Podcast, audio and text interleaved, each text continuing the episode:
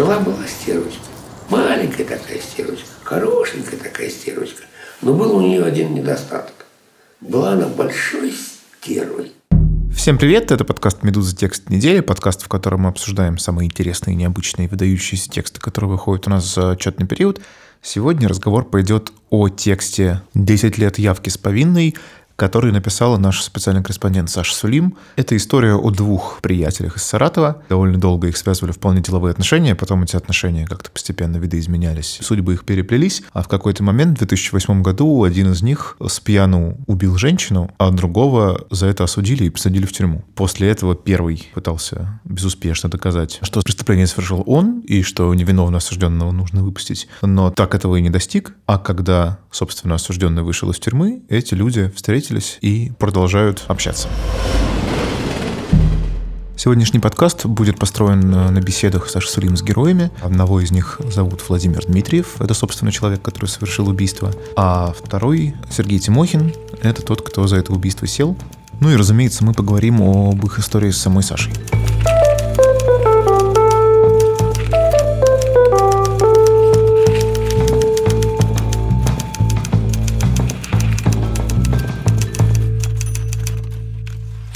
Саша, привет. Привет. Давай такой вопрос я задам тебе в самом начале. Если бы тебя попросили вот эту историю Владимира Дмитриева и Сергея Тимохина пересказать буквально в двух-трех предложениях, как бы ты это сделала? Что из большой истории ты бы сочла самым важным? Вопрос-ловушка, я бы сказала, для меня, потому что эта история рассказана именно так, именно таким количеством слов, потому что это даже не одна ситуация, а много ситуаций, которые сложились так, что привели к трагедии, да, к убийству и последующему приговору к 11 годам строгого режима, а с другой стороны, которые так повлияли на отношения этих двух людей. Но если возвращаться все-таки к твоему вопросу, наверное, самый продающий эпизод их жизни — это то, что так получилось, что однажды один из них, а именно Владимир Дмитриев, совершенно случайно, по его словам, убил э, хорошую знакомую Сергея Тимохина.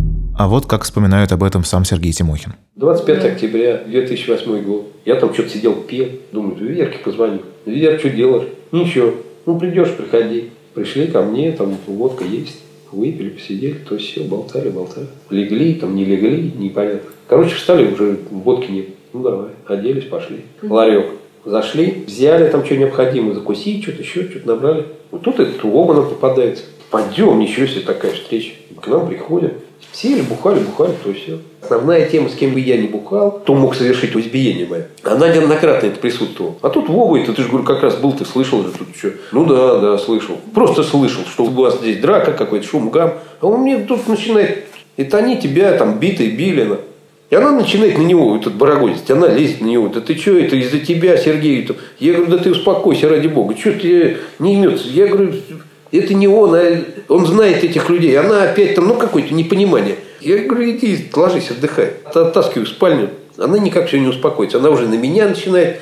Ну, я с ней уже сколько, говорю, полтора года, считай, как с ней тоже был знаком. Стукнул ей по лицу там, говорю, ложись, спи. Ну и все, она вот успокоилась, легла. Он ложится спать на кухне, там у меня диван на кухне. Я пошел к ней. Ну, уже я там прилично набрался, пока с Вовой там пили, сидели еще. Короче, я уснул. Полудрем, полусон, там пьяный. Ну, слышу, она меня толкает, пойдем бухать туда-сюда. Я говорю, не хочу, Вера, иди ради бога. Да нет, я одна не пойду. Я говорю, иди там Вова есть. Я не помню, что там, как, как. Короче, я ее выпроводил. Она пока там туалет, пока на кухню. Слышно, шаги ее ходила. Ну, слышу, разговаривать. Ну, сначала спокойно, потом дальше больше, скандал какой-то. Шум там туда-сюда. Бах, какой-то грохот, тишина резкая. Прихожу тут, такая картина. Вот она лежит на полу. В крови, в горле, там, ношей. Потом Сергей Тимохин э, за это убийство сел, а Владимир Дмитриев об этом узнал слишком поздно, ну то есть когда уже приговор был вынесен, и попытался сообщить следственным органам, суду, прокуратуре, что его знакомый друг совершенно в этом не виноват. Но следственные органы, прокуратура и суд его не послушали и сказали, что он обманывает, что ему заплатили. И в итоге Сергей Тимохин отсидел больше 9 лет, почти 10 лет за как бы не свое преступление. А Владимир Дмитриев вроде как и не попал в тюрьму, тюрьму, но при этом, можно сказать, тоже заплатил своей свободой. За... Ну, заплатил судьбой, наверное, да, Да, своей судьбой, да. Давай попробуем эту историю рассказать, вернее так, рассказать именно об этих переплетениях, потому что это две очень разные судьбы. Честно говоря, вот то, что они начали соприкасаться и потом соприкоснулись и переплелись вот так, как это рассказано в твоем тексте, это довольно удивительная штука. Давай начнем с того, что ты расскажешь мне о Владимире Дмитриеве, а потом о Сергее Тимохине, потому что это очень два разных типажа. В общем, каждый по-своему понятный. И Дмитриев, если я правильно понимаю, это человек, который рос в такой немножко необычной семье. Родителям по работе был доступ к каким-то там джинсам и пластинкам. Он любил музыку, стихи. И как-то вот из этого творческого подростка получился... Вот, мне кажется, что это человек такой прям очень потерянный из твоего текста получается. Да, это, наверное, самая трагическая история в этой большой истории, которая объединяет две судьбы. Действительно, его семья была очень благополучная, и, насколько он даже сам говорит, рос в такой мажорской атмосфере, он именно это слово употребляет, я был мажор мажором. Их квартира находилась в центре Саратова, и он, как я могу предположить, принадлежал каким-то богемным, что ли, кругам города, потому что он общался с поэтом-песенником, который вот писал песни для группы «Комбинация». Ну и, в общем... Да, но он, к сожалению, не говорит, какие именно... Говорит, что он писал какие-то строчки из этих песен, и якобы даже из тех, которые вся страна знает, но почему-то не признался, каким именно. Да-да-да, он так лукаво улыбаясь говорил, ну, я помогал своему другу, вот мы вместе с ним придумали придумывали. Ну, ты сразу рисуешь такую картинку, как они сидят там на кухне или не на кухне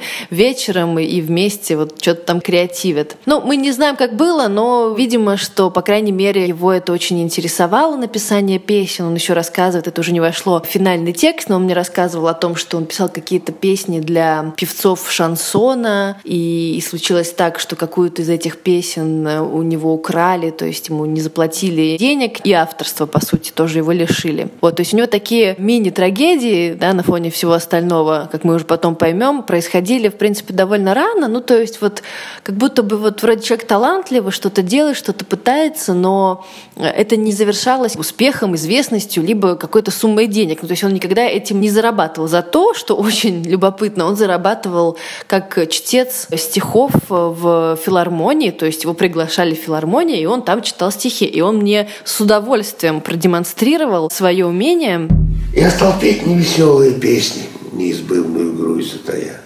Где ж ты ходишь, моя неизвестная, беспокойная радость моя? Не мои будут ритмы звенящие, будоражить весеннюю грудь. Не испить, не исплакать пьянящую, по-есенински тяжкую грусть. Может, так уж судьбою положено мне на свете его повторить. Сердце странной печалью встревожено, и до боли не хочется жить. Но при этом он получил базовое или техническое образование, он учился в техникуме, работал то в троллейбусном депо, ну то есть какая-то работа совершенно... Ну вот да, понимаешь, что с одной стороны человек из мажорской семьи, и как бы ты, наверное, привык считать, что у мальчика из мажорской семьи, даже если у него там тяжелый подростковый период, и он там, не знаю, пьет, гуляет и что-то что такое делает, у него все равно все будет хорошо в жизни. А у Дмитриева как-то не так. Я когда читал, я сразу я подумал про поколение дворников и сторожей, в котором он как бы застрял из этой своей романтической полуандеграундной юности, как-то так и не вышел. До сих пор работает там дворником, а до того в троллейбусном парке и так далее. Да, и ты знаешь, я ему задала такой вопрос. Как вы думаете, в какой момент в вашей жизни что-то пошло не так? Ну, фактически, когда мать умерла, вот когда я немного гулял, как снежным ком пошло.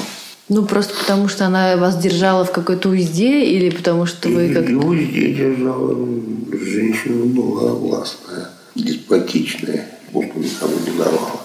Ну, а потом решили оторваться. Мамы ну, нет, можно Ну, тоже оторваться просто. Ну, получил, естественно, некоторую сумму. Ну, как тут повезло, поехал его надломило, что ли. Но, с одной стороны, понятно, потеря близкого, с другой стороны, какие-то вот деньги, которые на тебя спадают, а ты никаких усилий для этого не предпринял. И он начал, ну, гулять на них, пропивать их, и совсем уже грубо сказать. Я так понимаю, что он умудрился как бы за довольно короткий период жизни потерять там за долги, за пьянство, за что угодно еще. Он несколько квартир умудрился потерять. Это немножко другое. Это, кстати, меня ужасно впечатлило, как у этого человека на протяжении всей жизни люди пытаются, какие-то совершенно незнакомые ему люди, по крайней мере, по его словам, пытались отжимать его квартиры. И это совершенно, конечно, сегодня очень сложно, наверное, нам понять, и людям младше нас. Но говорят, что в 90-е это было как бы в порядке вещей. Да и сейчас я понимаю, что это происходит. Черные риэлторы. Слушай, это какое-то просто катастрофическое невезение. С ним же это и не раз происходило, и даже не два. Да, абсолютно. Но я думаю, что за то время, когда он прогуливал свое, ну, так называемое наследство, он оброс каким-то количеством не очень благополучных знакомых, с которыми он выпивал, проводил время. И эти знакомые, наверное, рассказывали своим знакомым, что вот есть такой человек, э, вот он, он вроде как один, но у него есть квартира. Ну, я могу только предполагать. Ну, то есть, скажи, вот ты, в принципе, ты склонна ему верить, когда он говорит, что это не то, чтобы он эти квартиры там просто пропил, да, а это Я действительно склонна ему верить, ну, потому что есть еще слова второго героя нашего, Сергея Тимохина, к которому, собственно, Владимир пришел, чтобы продать свою двушку, купить однушку, ну и вот на оставшиеся деньги там расплатиться Ну с да, долгами. расплатиться с долгами и там что-то организовать себе для творчества. Ну, я там кинулся, его оттолкнул, там что-то вроде как к ней пытаться, там что-то нож вытаскивал, я не вытаскивал. Все как, опять как меня поднакрыл тут. Ну и все. Вова исчезает. Дальше что делать? Не знаю, что делать. Вызваниваю племянника. Покрывало грузим. Кого, что смотрит, Вера. Что случилось, как случилось. Да тебе какая разница, забирай, поехали. Машину в упор прям подогнал в подъезд. Подъезд открыли, на заднее сиденье погрузили. Вот именно в том состоянии, что когда напиваешься, ты делаешься просто как, как зомби какой-то. Ты двигаешься, все делаешь, а ничего не помнишь. Чего я, как, почему мы, мы поехали, мне грезился этот Вова. Зачем мы поехали? Мы поехали, два КП здесь надо миновать. Это днем. Она лежит на заднем сиденье, я сижу спереди, племянник за рулем. Ехали мы в Маркс, к этому Вове. Чего он мне грезился? Почему я вез ее туда? Это опять какой-то... Не доезжая Маркса, уже здесь почему у меня сработало, как все, давай вот здесь ее оставим. В речке, в этих камышах. Ладно, давай тогда теперь перейдем как раз к Тимохину. И здесь как бы совершенно другой типаж, то есть совершенно вот никакого нету ни богемного бэкграунда, никакого. Обычный человек, он учился с Володиным, если я правильно понимаю. Да-да-да. Он, правда, из простой семьи. В каком-то смысле даже можно его назвать человека, который сам себя сделал, потому что его родители были рабочими, они до сих пор живы, но уже на пенсии, а он все-таки после каких-то там подработок в Казахстане, он вернулся и пошел получать высшее образование, и получил его. Это для него был такой осознанный шаг, более того, он остался в аспирантуре. Короче, да, это человек, который хотел явно как-то качественно свою жизнь поменять, я имею в виду по отношению к жизни родителей. Но случились 90-е, и он учился на инженера. Понятное дело, что инженеры не очень много могли получать и зарабатывать в 90-е, поэтому он занялся риэлторским бизнесом, недвижимостью. И понятно, что в 90-е годы недвижимость, как и другой бизнес, это что-то было такое очень Ну, криминализованное, да. И он, конечно, рассказывает, что многие, вот поначалу, многие его сделки были просто откровенно сомнительного характера. И какие-то там были у него люди в милиции, которые ему помогали. Да, у меня есть подозрение, что не только поначалу. Есть, есть такое ощущение, что он всегда так или иначе, кроме какой-то рутины, что называется, да, вот белые какие-то абсолютно понятные прозрачные сделки, всегда у него были какие-то не очень, ну не то что законные, может быть, они были законные с точки зрения там его работы, но не очень прозрачные, короче, истории. И он даже говорит о том, что ему такие истории даже очень нравились. То есть он говорит, вот мне даже не столько деньги интересовали, то есть я мог меньше заработать, но если сделка сложная, мне вот у меня какой-то адреналин и вообще и интересно, и, и хочется заниматься именно таким. Ну, домой приезжаем, все, что окровавленное, там что, следы какие-то. Племянник, опять же, там его приятель пришли. Я говорю, давайте по- помогайте, все выбрасывайте отсюда. Все вещи собрали, кучу так все сгребли, где кровь, где что там. Они делали все. Это, считай, 26-го случилось. 27-е, 28-е. До первого числа никто вообще ничего. Звонки какие-то были, спрашивали про нее. Но это родственники. Я там сказал, что ее нет, у меня ее не было. Потом появляется уже опера. Так и так, она у тебя была, да, была, пришла, ушла. Больше, говорю, не видел я. Они забирают меня в отдел. Там ночь просидел. Она у тебя была, ты знаешь, где она, что случилось, туда-сюда. Хотели там чуть-чуть там какие-то ласточки, не ласточки. В смысле, питать вас? Ну да, ничего не получается. Диман появляется. Привет, привет. С ними почирикал что-то с этими, кто забирал меня. Ну, сейчас все решим. Все, поехали. Ко мне приезжаем. Он говорит, ну пой- пойдем к тебе, зайдем хотя бы там, я посмотрю обстановку. Что. Это идем по лестнице, он говорит, ты мне скажи, где, что, что случилось. Говори, как есть что-то. Я говорю, что говорить, Дима? Я знаю, где она. Чуть позже все будет на местах. И, и он говорит, слушай, ну делом буду заниматься я, я его возьму на себя. Надо тебе тогда какой-нибудь алиби придумать. И я ему говорю, что я Верку, я знаю, где она, ну, все будет ровно, подожди. Давай алиби тебе придумаем. Нет, чтобы тебя вывести вообще просто из, из числа подозреваемых, остальных мы будем крутить, тебя просто вывести. Понятно. Я говорю, давай. Какой тебе алиби устроить? Ну, кто-то у тебя был, туда-сюда. Я говорю, давай сейчас подругу, вот этой подруге позвоним. Она приедет, подтвердит. Я говорю, да, когда, какого числа? Ну, давай, пусть вечером там, ну, называет сегодня, там, завтра. Прям при нем набираю. Я говорю, там, Наташа, надо будет приехать там. Да, когда? Тогда, тогда. Я говорю, ну, надо будет в отдел там сходить. Но я тебе скажу предварительно, говорю, давай вечером сегодня там увидимся. Что надо сказать? Ну, прям придимаюсь. Хорошо, хорошо. Мы вечером встречаемся с ней, я ей рассказываю. Она на следующий день там, или когда надо было, к Диме пришла, рассказала, что мы весь вечер провели вместе с ним. Она у меня оставалась ночевала. И все. Веру Ивановну мы не видели. Слушай, и вот к этому человеку приходит э, Владимир Дмитриев с предложением вполне рабочего плана – разменять двушку. И Сергей начинает как-то за него неожиданно вписываться. То есть он вкладывает в эту риэлторскую операцию какие-то деньги, потому что у Дмитриева в этот момент уже нет паспорта, и нужно восстанавливать паспорт, и то, и все, и пятое. И заканчивается тем, что э, Дмитриев просто приезжает жить к нему в офис. Да, ну как бы это правда звучит э, довольно дико, но когда это рассказывал Сергей, такое было ощущение, что это какая-то нормальная, абсолютно обыденная вещь. Он говорит, что ну я не раз и не два вкладывал собственные деньги, чтобы приватизировать квартиру, которую потом собирался продать. Понятное дело, что он себя потом не обделял прибылью, поэтому это все потом он как бы вкладывал там, наверное, в, в оплату своих услуг. Ну и самое главное, повторюсь, что довольно часто он разруливал именно такие истории людей э, не очень благополучных. И часто их квартиры не были приватизированы, и на них висели какие-то там э, долги по ЖКХ.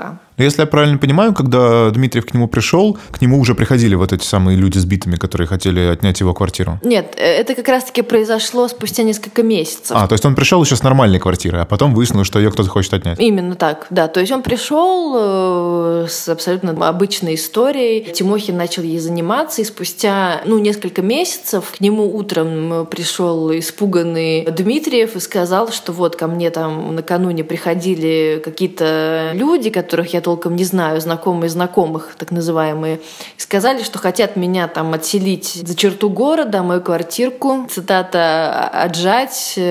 Ну, видимо, они хотели, чтобы он подписал там какие-то документы, чтобы квартира отошла им. Но и они поссорились э, в ходе этого разговора, естественно, потому что Дмитриев не был согласен с их предложением. И Дмитриев кому-то вроде как там разбил э, бутылку о голову, что людей очень разозлило, и люди сказали, ну все, тебе там не жить, но тут я уже фантазирую. Ну, в общем, какие-то угрозы к нему полетели. Вот. Поэтому Сергей решил, что вот он таким образом поможет своему клиенту, в которого действительно, ну, это такая ситуация, да, он уже вложил свои деньги, то есть э, послать его на все четыре стороны означало, что он просто отказывается от тех денег, которые уже вложил в эту сделку. Угу.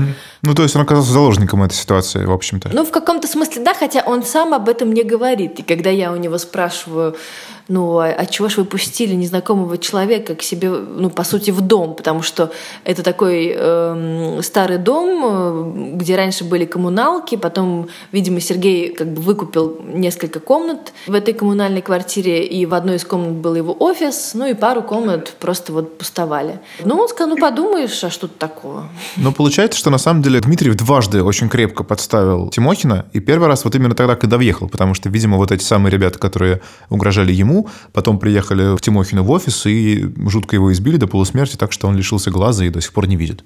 И вот это происходит, вот эта трагедия. Я там очнулся в этой комнате, я, короче, без сознания, в луже крови. Чего произошло? Не, подождите, трагедия. Это какая трагедия? Когда вас избили? Когда меня избили. Это 2006 Так, год. есть- И все. Дальше больница, дальше больница, дальше операция. Какие у вас были увечья после этого? Глаз, глаз, глаз мне. Это вот тогда. Тогда, да, 2006 год. И что, он не видит сейчас? Не видит. Ну, Не весь, ну, избитый был, так ребра не сломаны, ничего. А именно по голове. Я, ну, естественно, здесь пока очухался. Вова жил за стенкой. Кого? Он говорит, да я слышал крики там туда-сюда. А кто, чего, он, я не знаю. Ну, не знаешь, не знаю. Но тут опять не, не до расспросов. Пока больница. Я еще и не сразу пошел, думаю, да хрен знает, что тут, ну, как избитый, ну и что избитый. Тут алкоголем пока заливалась, заливалась, пил, ну, день, наверное. Она ничего тут еще хуже, с глаз, непонятно, что тут месилось. Все. Через день я пошел в больницу все-таки. Они говорят, что ж ты не сразу пришел, то все там. Меня экстренно на это, в операционную, операция. Mm-hmm. Вот.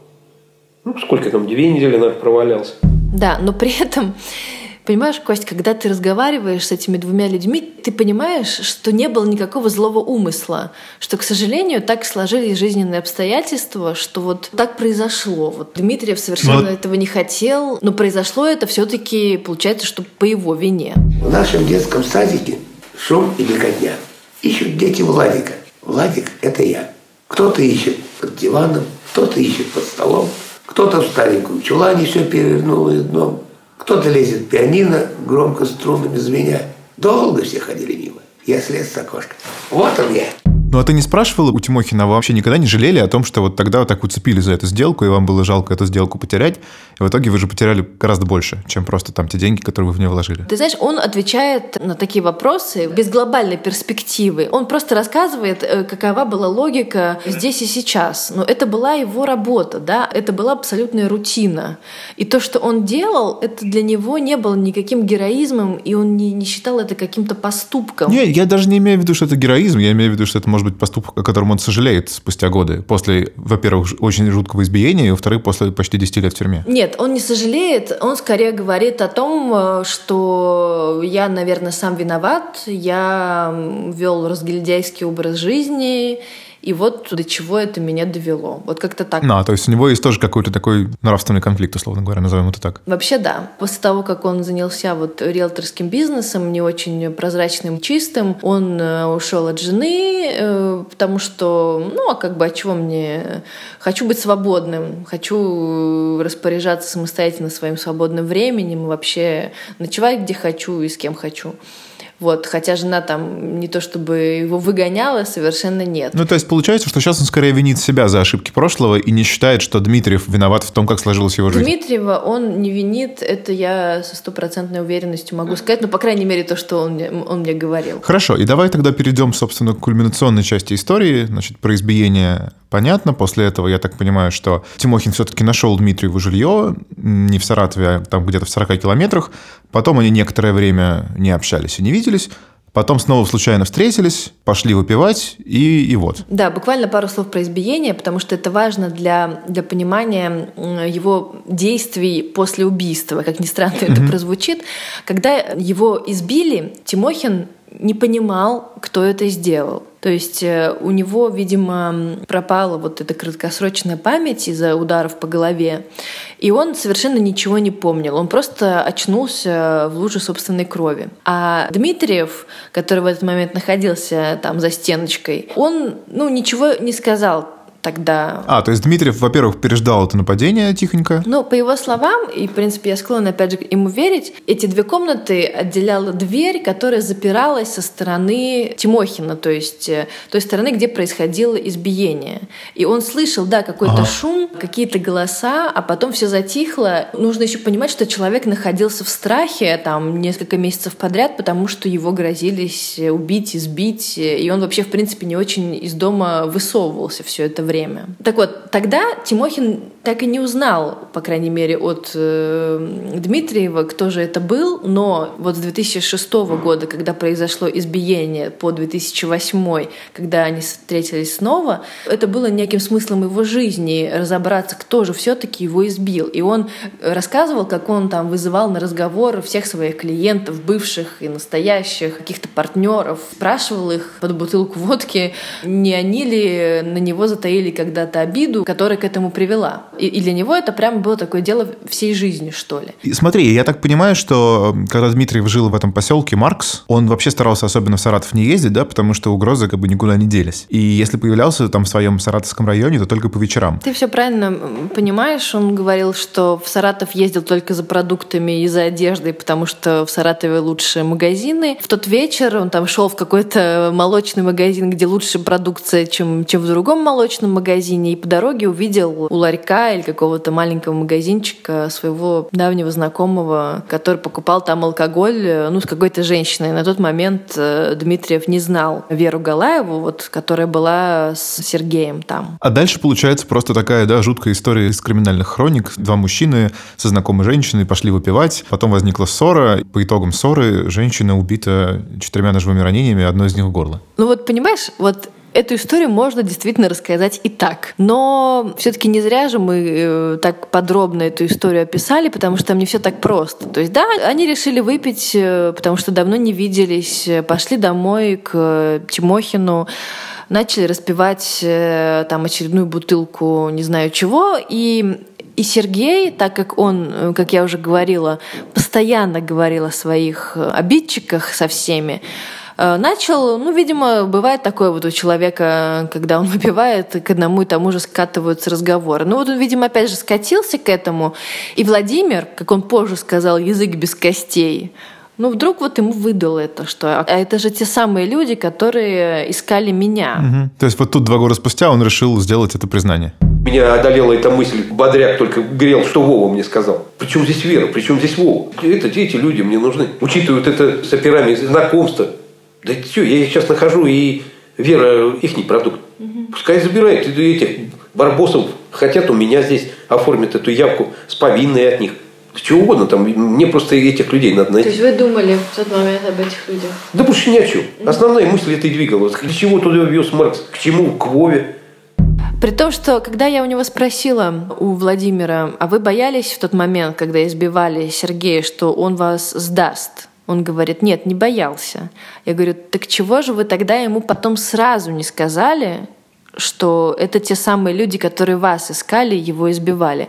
И он мне ответил, что, ну, во-первых, я не был на сто процентов уверен, ну, а во-вторых, я узнал немножечко уже Сергея, и я подумал, что он начнет разбираться, мало ли что он сделает, еще и в тюрьму попадет за это. Но тут Видимо, действительно под действием алкоголя он ему рассказал об этом. И, и вот самое для меня поразительное — это реакция Сергея. Ну, я, я там, не знаю, я там подпрыгнул, не знаю, был обрадованный, до потолка прыгал. Я от счастья там прыгал. Говорю, да ты что, да я их знаю этих. Он говорит, да это они были. Я говорю, да слава богу. А я уже, когда он здесь жил, я водил туда клиентов. Я видел, они там у подъезда там эти терлись там, охламоны. Я тут даже запрыгал, думаю, елы палы, это они, да, они были. Это они тебя там битые били. На. Я говорю, да ты что? Человек был абсолютно в счастье, что вот эти два там или полтора Наконец-то года... Наконец-то он понял, да, собственно, что это было, да, разгадка нашлась. Да, поисков, они завершились. И что сейчас, вот как он выразился, вакуум внутри меня разорвался. Вот. Но разговор мужчин не совсем поняла присутствовавшая там женщина, Вера Галаева, которая подумала, что это Владимир избил тогда Сергея. Ну и она как-то неадекватно среагировала, то есть она то ли бросилась на него, то ли начала сначала кричать, делать. Как уже выяснилось позже, она принимала какие-то антидепрессанты, и вместе с алкоголем они давали не очень хороший эффект, понятное дело. Потом вроде бы она успокоилась, потом они снова решили выпить. Оказавшись наедине с Владимиром, она начала опять на него орать и схватила нож. Ну, как бы, чтобы выколоть ему глаз око за око. У Сергея нет глаза, и у тебя не будет. Ну, в общем, слово за слово. И они начали бороться с ней. Он схватил ее руку, в которой был нож. Какая-то у них э, завязалась борьба. Видимо, она устала и ослабила свой напор, ну и нож оказался у нее в горле. Ну, это опять же по, по описанию Владимира. По первое число, угу. пока меня забрали опера, вот до этого времени я уже нашел одного из этих вот, э, кто совершил это все. А, да. то есть вы этим... Это, это... это время не прошло даром, так. пока опера меня забрали. Я одного нашел. Уже приехала ко мне мать, я пока иногда, вот, когда сильно побухивал, мать приезжала и там, наркомеда этого вызовет, прокапает. И я одного из них нашел, нашел в баре здесь, ну, я знал, где они могут крутиться, все целенаправленно, но я пьяный так и не отходил, вот с того времени так пьянка шла. Ну, только чисто уже какие-то умеренные дозы. И в том плане, что я уже, как говорится, вот именно такое вот зомбическое состояние делается. Угу. И вот только надо дозу, иначе а, сердце останавливается у меня. Я его привел. Мы с ним уже там был такой технический разговор предварительный. Ну, я, будем говорить, то состояние, когда я не сильно трезвый, я особо себя не, не позволял там и как-то рукоплескать. И он говорит, а, это ты туда-сюда. Я там, мы вывели этот разговор, стали, опять пьяный разговор, мы на кухне разговаривали, мать в зале была. Этот Олег был, а тот Женя там еще один. Ну, я говорю, ну, ты знаешь, где он надо будет? Он говорит, да, конечно, конечно. Мы вообще думали, что мы тебя убили, честно говоря. Я думал, что он тебя убил. То есть, бил этот Женя, якобы. Вы понимаете, какой разбор будет? Тут, да, да, Сергей, ну мы чем можем, вот, но это он, все, его весь прикуп. Тут, как я там уснул, что там, как происходило. Мать его выпроводила, короче, я там где-то, наверное, сломался на кухне. Короче, я просыпаюсь, а где этот Олег? Она говорит, да я его выпроводил. Он туда-сюда тебя толкал, толкал, ты там никак что-то. И говорит, я ушел, я пойду. Мы с ним договорились, что увидимся, он знает, где меня найти. Все. Но это было, допустим, за 2-3 дня до того, как опера появились. Я тут думаю, ну все, слава богу, уже один-то есть, уже обрисовался, и тем более картины действительно, они были, а он уже сознается. И какая-то опять эйфория, я уже там планы разрабатываю, что с ними делать, как все это дело подзагружать, эту Диману, значит, опять же, говорю, пьянка, все и продолжается, и продолжается, я никак все не, не выйду из нее. Верка все-таки все в голове прокручивается, все это как-то кроет. И вот когда Диман, вот это поднимаемся по лестнице, когда уже шли ко мне, уже, я говорю, у оперов-то ночь переночевал, потом вот...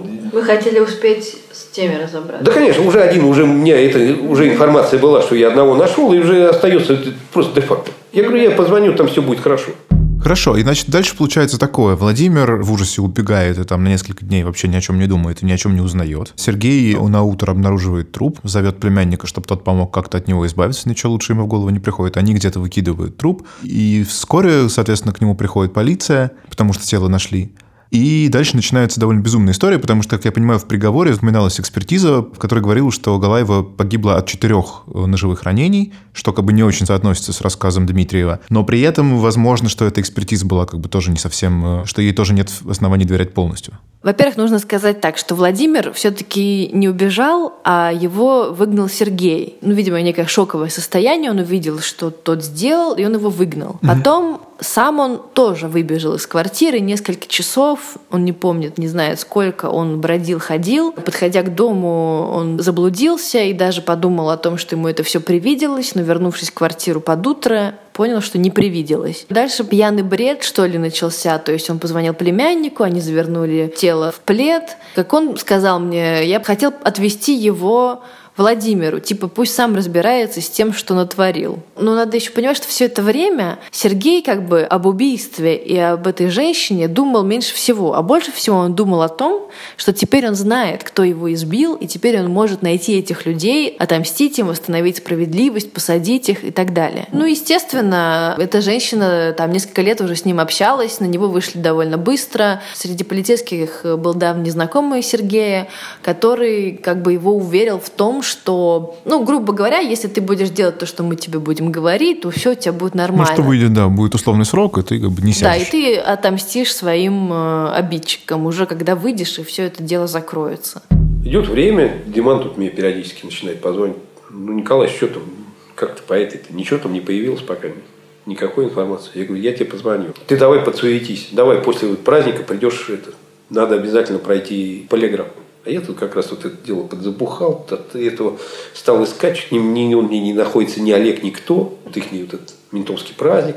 Они меня еще приглашали там побухать с ними, я не, не поехал. Я прихожу, прошел полиграф. Полиграф ничего, мою причастность к убийству не показывает. Угу. Он говорит, ты давай, суетись, мне сейчас я скоро какой, какая-то учеба там ожидается. Я просто не могу тебе это дело держать, там уже и все напрягает. Она была последней у тебя, там туда-сюда. Я, ну, ты обещал тем более, что найдешь, я же ему сказал. И потом раз, вроде Диман как на учебе, меня приезжают, берут уже другие опера. Угу. Сам начальник этих их оперов. Так и так, алиби проверили. Ты, оказывается, врешь нам.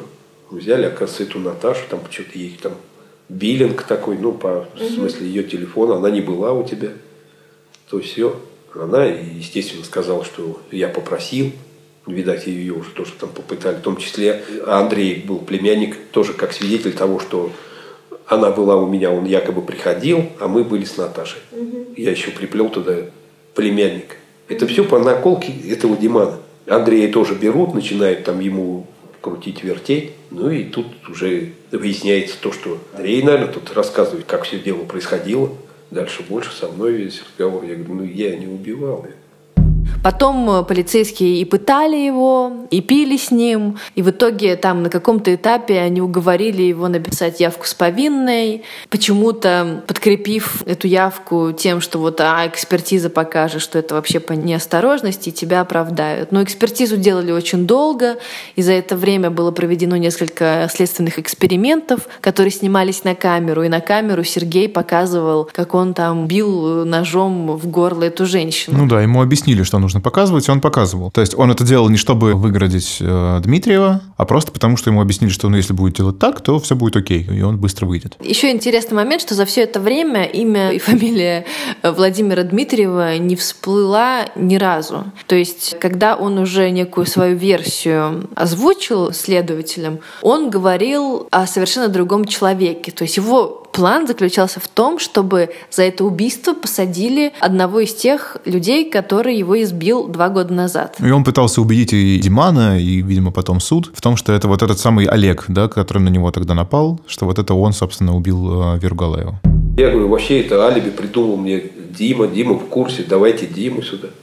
Появляется Дима, через сколько-то там, мне сутки, наверное, провисел, провисел, я там просидел, они мне там пытки туда-сюда. Это ты, признавайся, у тебя совершилось, ты вывез. Значит, а это какие ты. пытки были? Пытки электроток, там не так, они там такие, это, противогаз, электроток. Угу. Я говорю, да это я не убивал. Сделал вот этот человек, его полностью описываю. Угу. Я чисто просто вот обрисовываю, что это был вот не Дмитриев, а вот этот Олег угу. был в квартире. Но Олега никто искать не стал, естественно. Ну а зачем искать Олега, если вот ну, да, человек если есть человек, который сидит? показывает все на экспертизе. Да. Короче, пришел в отдел. Уже к Новому году, когда закрывать это все дело, все идет, что у меня явка с повинной, что я написал якобы явку с повинной, что она упала, ударилась, и я вот так-то сделал. Угу. Такое произошло. И мне в результате, что явка с повинной, что я ранее не судим, что смерть наступила по неосторожности, угу. напишет этот судмедэкспорт, и мне дают условный срок. Меня устраивают. Всех устраивал. Вову не сажаю, все чистые, все хорошо. Они вот это все дело поднакидали, давай так сделаем. Я говорю, все. Меня даже в эту, как ее, в прокуратуру нашу местную повели, и он там, а, ты туда-сюда. Я говорю, да я не убивал. Сейчас, говорю, начальник оперов скажет, что ты мне несешь это на главный прокурор. Что вы на меня, как на убийцу тут смотрите? Я не убивал, и этот знает. Ты выйди из кабинета. Раз я вышел, они что-то там почирикали между собой. Опять захожу. Ну да, да, да, мы поняли. Все, нормально.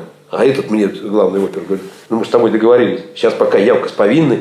Вот, и когда подписывать обвинительное заключение, пришла судмедэкспертиза. И я читаю, что, оказывается, смерть наступила от нескольких ножевых ранений. Я говорю, да вы что, я и подписывать не буду. Э, следователь вот этому прокуратуру. Ну, улыбается. Ты же сам знаешь, что должно быть вообще другое заключение. Что, у них, наверное, не получилось, у твоих друзей. Я говорю, да ты что несешь? Я это подписывать не буду. Я говорю, тогда на суде буду все рассказывать, что это не мое. И ты же знаешь, что это не мое. Не, ничего не знаю. Процесс там прошел за месяц, там было несколько заседаний всего, все очень быстро решили и приговорили его к 11 годам строгого режима. И, в общем, невиновного человека. Понятное дело, что за то, что Сергей избавился от тела, он тоже мог понести наказание. Ну, например, его племянник, который помогал ему это сделать, он получил, по-моему, год условно. Ну, то есть какое-то такое наказание, наверное, Сергей все равно бы получил, но это, естественно, несравнимо с 11 годами, которым его приговорили. Ну, отсидел он меньше, но все равно 9 там, с половиной лет почти он отсидел. Снова сон, один и тот же снится. За гном стучит бродяга дождь. Я зову тебя, моя царица. Ты меня услышишь и придешь. Слушай, и дальше давай вот, наверное, уже последний фрагмент истории, который я хотел бы, чтобы мы с тобой обсудили, это то, как следующие вот эти 9 лет провел Дмитриев. Потому что я так понимаю, что он, когда узнал, что Сергея посадили за убийство, которое он совершил, он начал пытаться безуспешно, но он пытался доказать его невиновность. Одновременно с ним происходили какие-то безумные истории с угоном в рабство. И самое, конечно, любопытное, как они, собственно, встретились потом когда Тимохин уже вышел на свободу. Да, нам, наверное, людям, э, окруженным э, интернетом, гаджетами, смартфонами, сложно это представить и понять. Но после того, как Галаева погибла, назовем это так, э, Владимир, ну, он не то что скрывался, он поехал к себе домой по всем известному, кому это нужно было, адресу и просто, ну, пил несколько месяцев. Он ушел в запой, пытался из него выйти, потом опять возвращался. То есть в себя он пришел где-то к лету, а все произошло в конце октября. И летом он отправился в Саратов, видимо, там тоже за продуктами или... За молоком, ага. Да, да, или одеждой. Вот. И решил зайти к своему давнему приятелю, к Сергею. Вот. И там он узнал, что вот с Сергеем произошло такое. К тому моменту вообще суд прошел уже в марте. То есть Сергей уже несколько месяцев сидел. И Владимир, э, это, естественно, шокировало, впечатлило, и он начал э, делать все, чтобы спасти Сергея. То есть он говорит, тогда я понимал, что вот он только сел, и, и можно еще все вернуть обратно, и я сяду вместо него. То есть он был готов действительно сесть. И на мой вопрос, а почему вы вообще начали это делать, он сказал, ну, меня совесть ела. Вот. И он нашел даже адвоката, такого принципиального, по-моему, бывшего следователя, который взялся за это дело и помогал. То есть они около полутора лет э, ходили там по разным инстанциям, тоже проходили и полиграф, и следственный эксперимент. Но все эти следственные действия, ну, по крайней мере, на бумаге опровергли показания Владимира, и они дошли до областного суда, на котором Владимиру и сказали, да, вы вообще все врете, вы обманываете, вам заплатили. Ну да, и он предполагает, что, разумеется, никто не хотел ни следственную, ни судебную ошибку ошибку признавать, что это себе дороже, и просто было гораздо проще э, вообще игнорировать э, любые его попытки что-то делать. Ну и он вернулся к себе в Маркс, и к нему опять пришли люди, которые захотели отжать его квартиру. По словам Владимира, эти люди, скорее всего, были связаны с Диманом, это вот тот опер. Вроде как они хотели его припугнуть. Ну, мы уже не знаем, потому что он сам не знает досконально, что там произошло, но в какой-то момент его заставили подписать документы на продажу квартиры. Наверное, ему за эту продажу, естественно, ничего не заплатили. Вот. Но взяв его документы, отвезли его на границу Саратовской области и Казахстана и сдали казахам в рабство. Это, опять же, цитата. Звучит это абсолютно дико. Сразу скажу, первый мой вопрос, что вас там приковали, что ли, наручниками? Потому что рабство как-то вот так у меня рисуется. Он сказал, нет, меня ни к чему не приковывали, но там 50 метров до границы, не совсем ну, понятно. степь кругом, да. Да, кругом степь, непонятно, куда бежать и как бежать. Вот, все просматривается, там без машины далеко ты не убежишь, тебя только там догонят и еще могут избить. Поэтому он буквально там за еду и не очень хорошие условия жизни и быта работал на ферме. Три года. Три года он там провел. Один раз он попытался сбежать, это какая-то история почти из фильма. Очень она как-то драматически звучит. Значит, он э, спустя там год или чуть больше решился на побег, и он шел день и ночь, и потом уже вышел на какую-то прямую трассу, которая вела в Саратов. И там его подобрал казах, опять же, тоже по его словам, который предложил ему работать. Ну, то есть фактически на тех же условиях, на которых он уже работал э, предыдущие полтора года. И пообещал, что ну вот пару месяцев поработаешь меня, потом я сам тебя отвезу. Ну, естественно, как вы понимаете, никуда ну, он не отвез, не, не отвез. Да, и ему пришлось опять сбежать, и на этот раз уже было результативно. Он дошел до Маркса, таким образом спасся. Я шаги твои узнаю сердце. Дверь отворю, камин зажгу. Ты присядешь во огня погреться, тихо скажешь, я тебя люблю. Нас закружит ночь в волшебном. Улыбнется за окном звезда, и с тобой не сможем мы расстаться в этом мире больше никогда.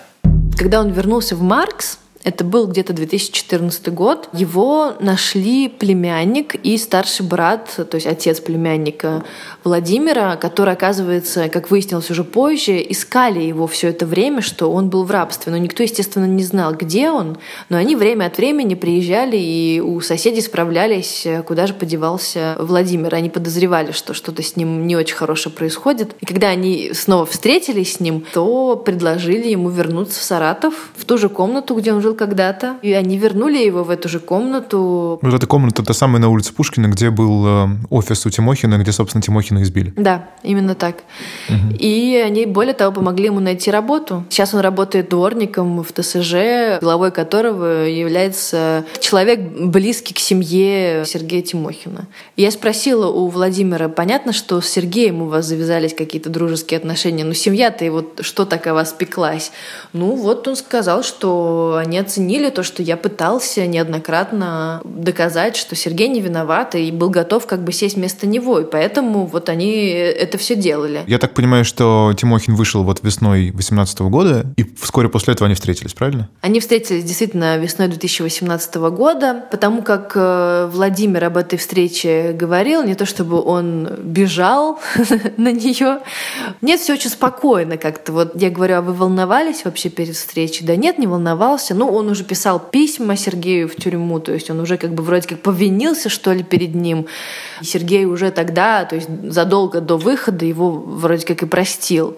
Вот. Ну, то есть это была какая-то такая встреча двух даже не очень близких людей, хотя, как мы сейчас mm-hmm. понимаем, их связывают такие невероятные какие-то... Совершенно, да, совершенно невероятные переплетения. И слушай, такой вот момент, который тоже меня зацепил, что когда Тимохин узнал, что Дмитриев пытается там как-то каким-то образом восстановить справедливость, он скорее испугался, да, что ему сейчас пришьют преступный сговор, что ему там к 11 годам добавят еще до 20 лет. Но в итоге, вот сейчас, когда он вышел на свободу, я так понимаю, что он не винит ни в чем Дмитриева. Он пытается добраться до Володина, чтобы спросить, как вообще такое возможно, что невиновного человека на 9 лет посадили за решетку. Да, то есть сейчас э, он точно не винит Владимира, он винит, с одной стороны, себя, как я уже говорила, что вот его разгильдяйский образ жизни к этому привел. И как мы понимаем, что да, некая цепочка событий действительно к этому привела. А с другой стороны, изучив довольно подробно всю систему нашу судебную и то, как проводится следствие, ему хочется добиться не то что справедливости, ну, конечно, ему хочется добиться оправдания и очищения как бы своего имени, с одной стороны, и с другой стороны, его знакомство с Володиным, как ему кажется, позволяет ему вот так напрямую обратиться к власти, что ли, и задать вот это это вот, как мы понимаем, риторический вопрос, почему же наша власть э, во всех ее обличиях допускает э, такой несправедливости по отношению к невиновным людям. А Дмитриев, получается, так и живет вот в этой комнатке на улице Пушкина и все мечтает о том, как он издаст книгу своих стихов и, возможно, купит квартиру. Дмитриев живет в служебном помещении того ТСЖ, где он работает. Я так понимаю, что это некая э, ну, типа дворницкая. дворницкая, да. То есть это комнатка без окон, э, где там хранится какой-то инвентарь, где он проводит всю неделю.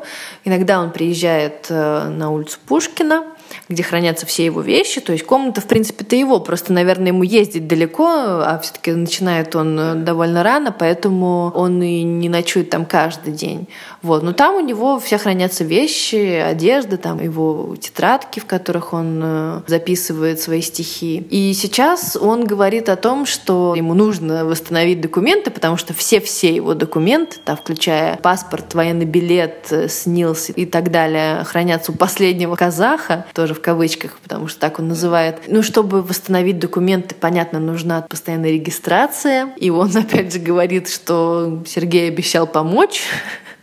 Ну, то есть зарегистрировать его у себя в этой вот комнате. И что-то мне подсказывает, что это все так и будет, и что Сергей ему каким-то образом поможет восстановить эти документы, ну, чтобы найти нормальную официальную работу, как-то, в общем... Ну, как-то начать управлять свою жизнь, хотя, в общем, не очень понятно, какие у него перспективы сейчас. Утром я проснусь в пустой квартире, тишиной холодный окружен. Но я верю, холод не всесилен. Сбудется однажды этот сон. Это был подкаст «Медуза. Текст недели». Меня зовут Константин Бенюмов. Как обычно, на прощание рекомендую вам слушать все наши подкасты, которых у нас довольно много. Слушать их можно на сайте, в приложениях, в iTunes. Ставьте, пожалуйста, оценки, пишите о том, что вам нравится и что не нравится на адрес подкаст собака медуза.io. И до встречи через неделю.